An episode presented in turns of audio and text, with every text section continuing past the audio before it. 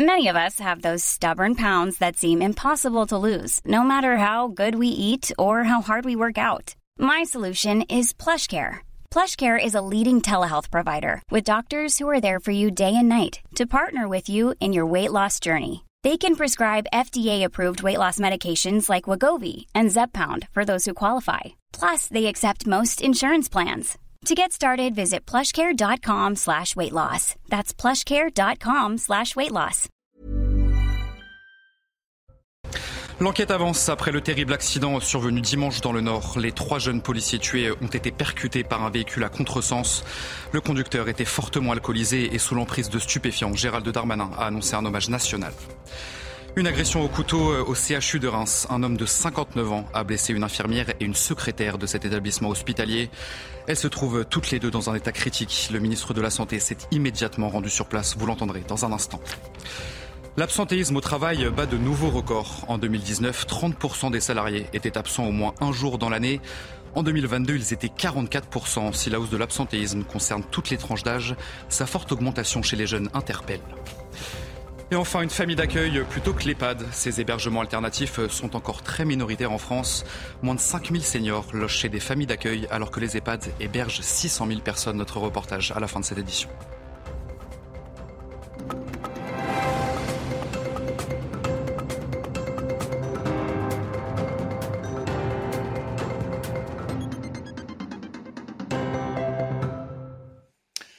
Bonsoir à tous, soyez les bienvenus dans l'édition de la nuit sur CNews. On en sait désormais un petit peu plus sur le scénario de l'accident qui a coûté la vie à quatre personnes dimanche dans le Nord. Les trois jeunes policiers tués ont été percutés par un véhicule à contresens et en excès de vitesse. Le conducteur était fortement alcoolisé et sous l'emprise de stupéfiants au moment du drame. Des informations dévoilées ce lundi par Carole Etienne, procureur de la République. On fait le point sur les derniers éléments de l'enquête avec Noémie Schulz du service police-justice de CNews. Oui, le scénario de ce dramatique accident, comme l'a qualifié la procureure de la République de Lille, commence à se dessiner avec un choc très violent, frontal entre les deux euh, véhicules. Ce sont les images de vidéoprotection de la ville de Villeneuve d'Ascq, mais aussi les témoins qui permettent euh, d'en attester. L'Alfa Romeo s'est engagé à contresens de sa voie de circulation. Elle a donc percuté euh, de plein fouet les véhicules de, des policiers qui venaient de Roubaix et se rendaient au CHU de Lille pour faire examiner une jeune fille de 16 ans victime d'une agression pendant la nuit l'Alfa Romeo qui roulait très vite. Euh, le compteur est resté bloqué, le compteur de vitesse est resté bloqué un petit peu en dessous de 120 km heure alors que la route était limitée à 90 km heure. La procureure de la République de Lille qui a donné aussi des éléments euh, sur les prélèvements sanguins effectués sur le conducteur de l'Alfa Romeo. Comme pour tout accident corporel de la circulation routière, des prélèvements sanguins ont été effectués. Les premiers résultats sont tombés le conducteur de l'Alfa Romeo présente un taux d'alcool dans le sang de 2,08 grammes et il est par ailleurs positif au cannabis. Des prélèvements sanguins seront également effectués euh, sur les fonctionnaires euh, de police qui avaient pris leur service à peine une heure avant euh, l'accident. On ne sait toujours pas lequel des deux hommes était au volant. Les primo-intervenants ont dû les extraire de leur véhicule en urgence et donc les prélèvements sanguins seront effectués une fois que le conducteur aura été identifié. Et je vous le disais dans les titres de ce journal, un hommage national sera rendu aux trois policiers euh, en fin de semaine. C'est ce qu'annonçait le ministre de l'Intérieur Gérald Darmanin qui s'est rendu au commissariat de Roubaix ce lundi matin. Steven, Paul et Manon appartenaient tous les trois à ce commissariat et sur place forcément, eh leurs collègues sont sous le choc. Mathilde Ibanez, Maxime Lavandier et Nicolas Winkler. Ils s'appelaient Steven, Paul, Manon. Ils avaient 25 ans, elle avait 24 ans. Pour leurs collègues, ils étaient décrits comme volontaires, enthousiastes. Tous les trois appartenaient au commissariat de Roubaix, où le choc est immense. Je suis très touchée par la disparition de mes collègues et je pense que ça fait 17 ans que je travaille à Roubaix. On est descendu tellement de fois dans la cour pour, euh, pour euh, remémorer des collègues morts en service et que cette fois-ci, ça va être notre tour pour nous collègues. Et ça, je crois que c'est. Enfin voilà, c'est très émouvant. Voilà. C'est. C'est pas facile. C'est pas facile et ça, nous met une claque parce que on voit la réalité du métier.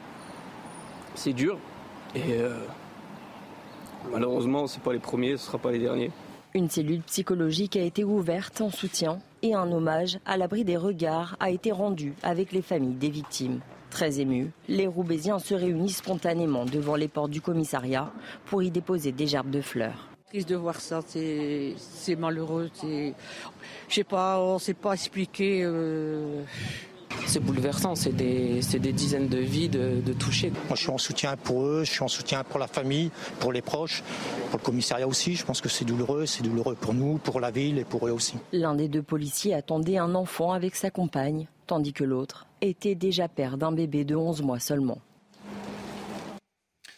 Dans le reste de l'actualité, cette agression à l'arme blanche qui s'est déroulée pardon, au CHU de Reims, ça s'est passé ce lundi en début d'après-midi.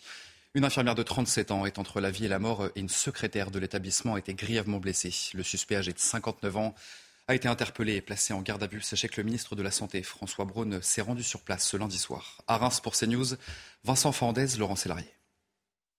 Le ministre de la Santé a donc tenu à venir ici le plus rapidement possible au CHU de Reims pour soutenir le personnel soignant, toujours sous le choc de cette agression d'une secrétaire médicale et d'une infirmière en tout début d'après-midi, alors qu'elles étaient dans un vestiaire. François Braun a donné des nouvelles de leur état de santé toujours très critique. Elles ont toutes les deux été prises en charge ensuite par l'équipe du SAMU qui est, à proximité. À cette heure, euh, les deux personnes sont encore dans un état extrêmement critique.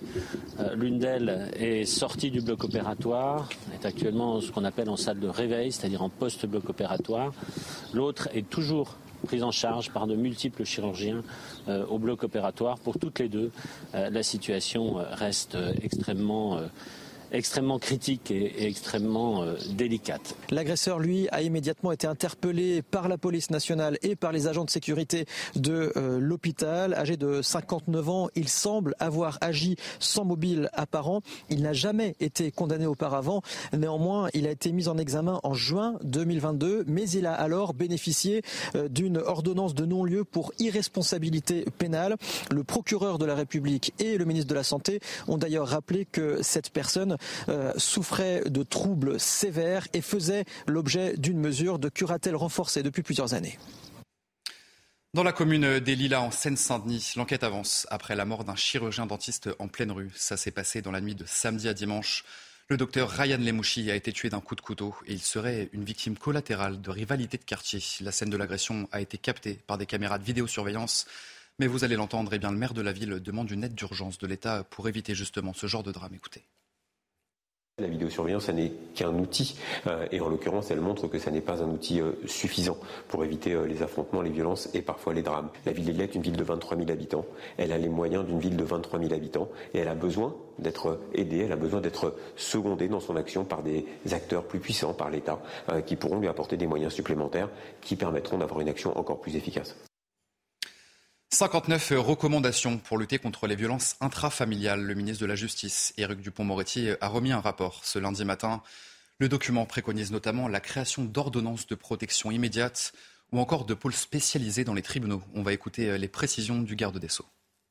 Les grandes lignes des mesures qui sont d'ores et déjà retenues.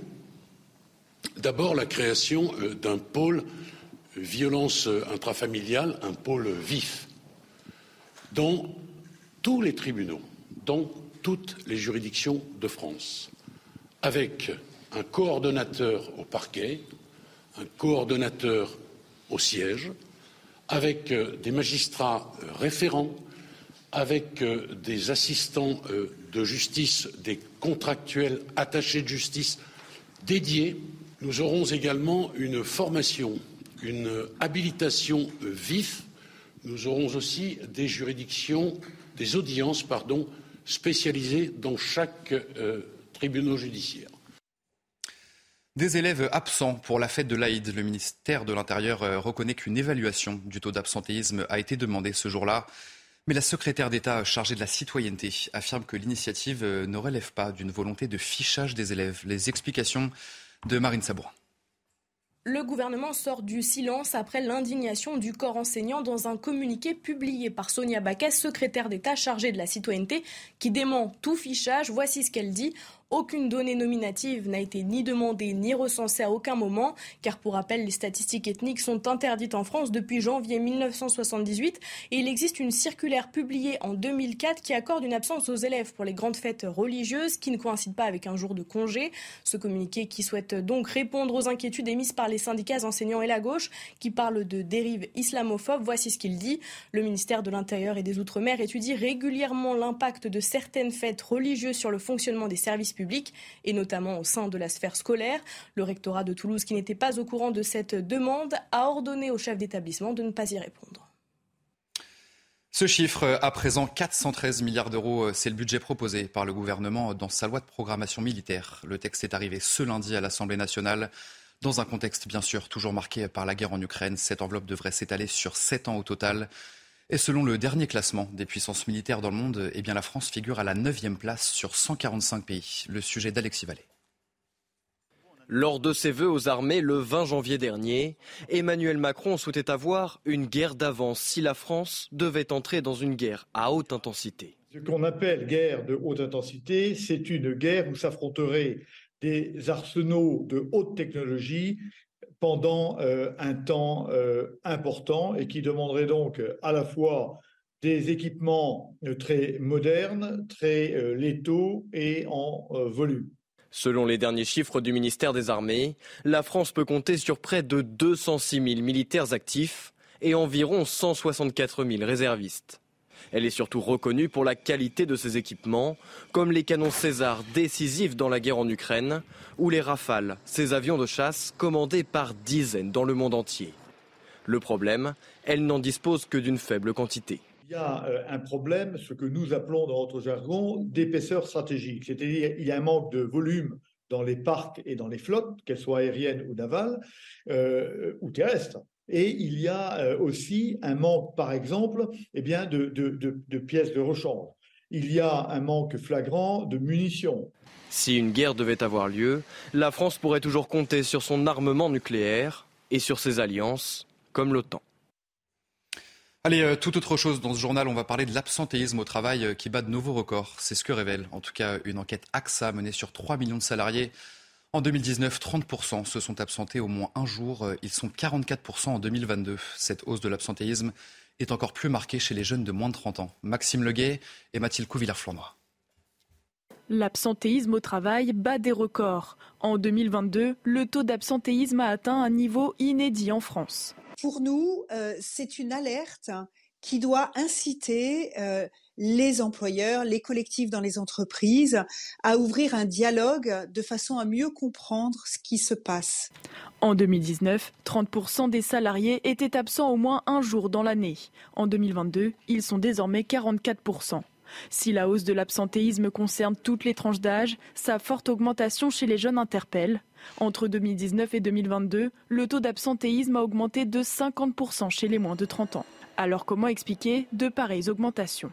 Je, m'aperçois euh, que beaucoup d'arrêts maladie maintenant sont euh, donnés par voie de téléconsultation. Je pense que ça peut aussi expliquer qu'aujourd'hui, euh, on est ces, arrêts maladie de courte durée qui sont souvent d'ailleurs posés à la veille ou en fin de, de, week-end.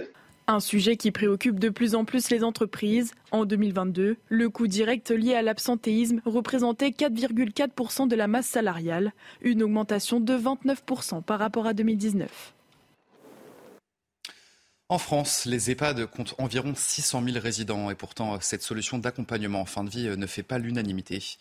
Alors certaines familles se proposent pour accueillir chez eux, chez elles, des seniors comme alternative. Reportage en Provence-Alpes-Côte d'Azur de Mathilde Couvillère-Flandre. Regardez.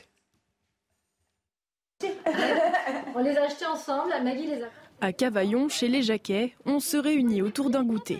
Pourtant, au bout de la table, Marguerite, 86 ans, ne fait pas réellement partie de la famille. Depuis plusieurs années, Audrey Jacquet, ancienne aide à domicile, accueille et s'occupe de Marguerite dans son foyer familial. Maggie, euh, dans la maison, c'est une présence euh, bienveillante supplémentaire. Euh, je lui suis aussi reconnaissante de me faire confiance ainsi que sa famille pour me permettre d'être à la maison. Voilà. Donc c'est une compagnie au quotidien.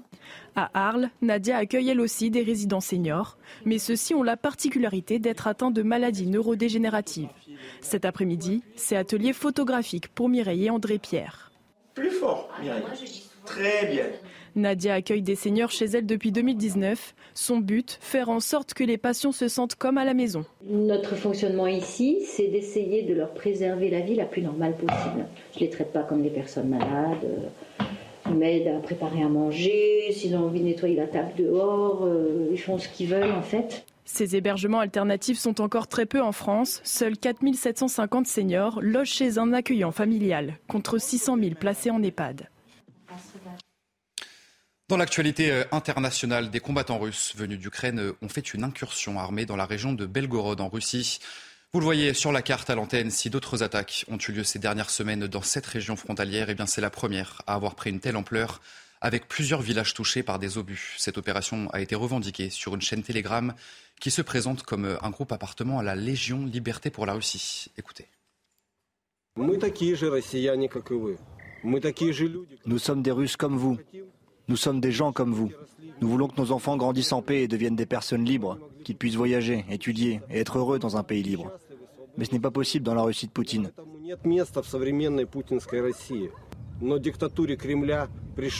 Il est temps de mettre fin à la dictature du Kremlin. Merci à tous ceux qui nous soutiennent. Votre soutien, c'est ce qui nous rappelle tous les jours que notre objectif est sur la place rouge. Et toujours dans ce contexte de la guerre en Ukraine, le groupe paramilitaire Wagner va se retirer de Bakhmut d'ici le 1er juin. Bakhmut, une ville totalement détruite à l'est de l'Ukraine. Et sachez que samedi, eh Wagner et l'armée russe ont revendiqué la prise de cette ville au terme de plusieurs mois de combats sanglants. Et de son côté, l'armée ukrainienne affirme que la bataille continue malgré la revendication russe.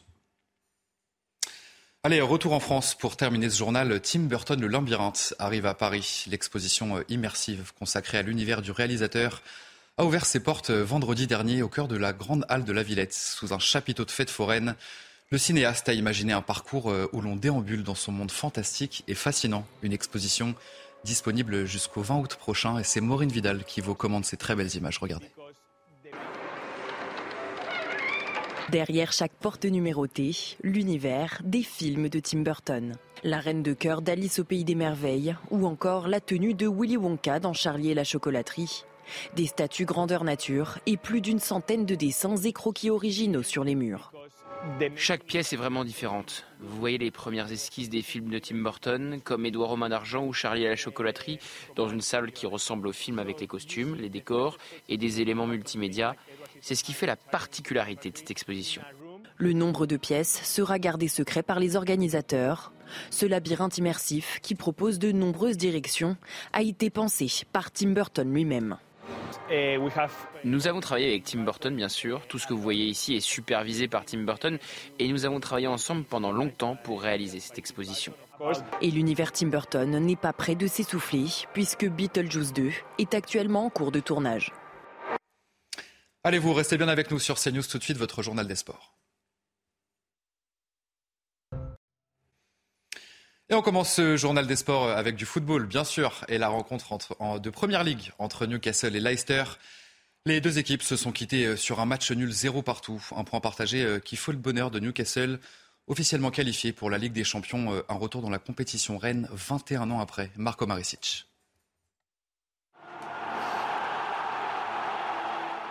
Un point et Newcastle est officiellement qualifié pour la Ligue des Champions.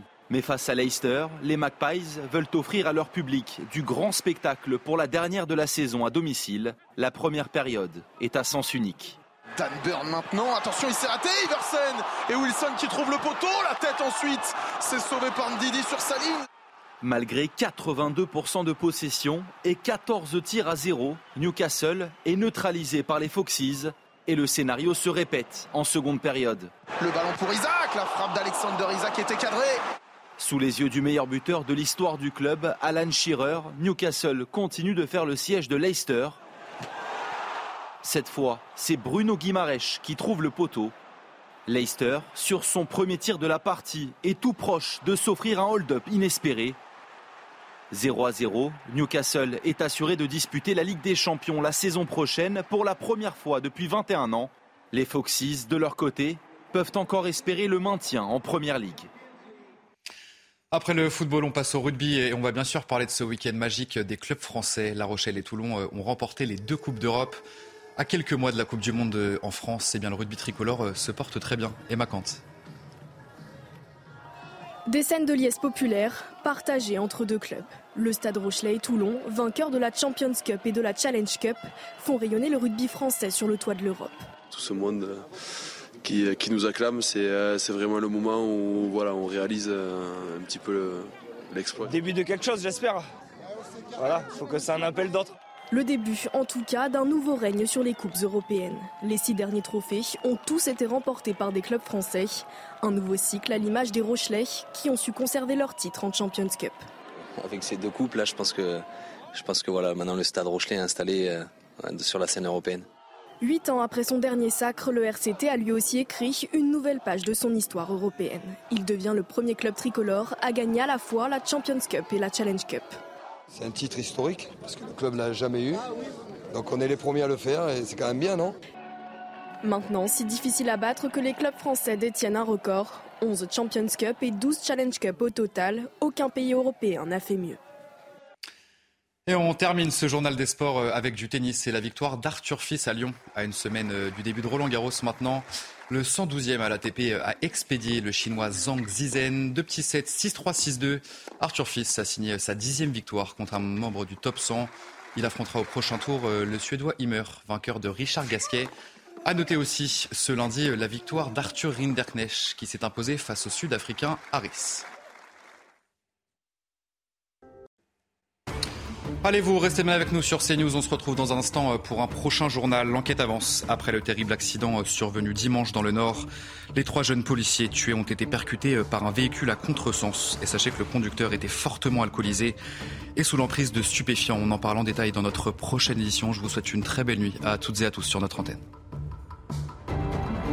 Retrouvez tous nos programmes et plus sur cnews.fr.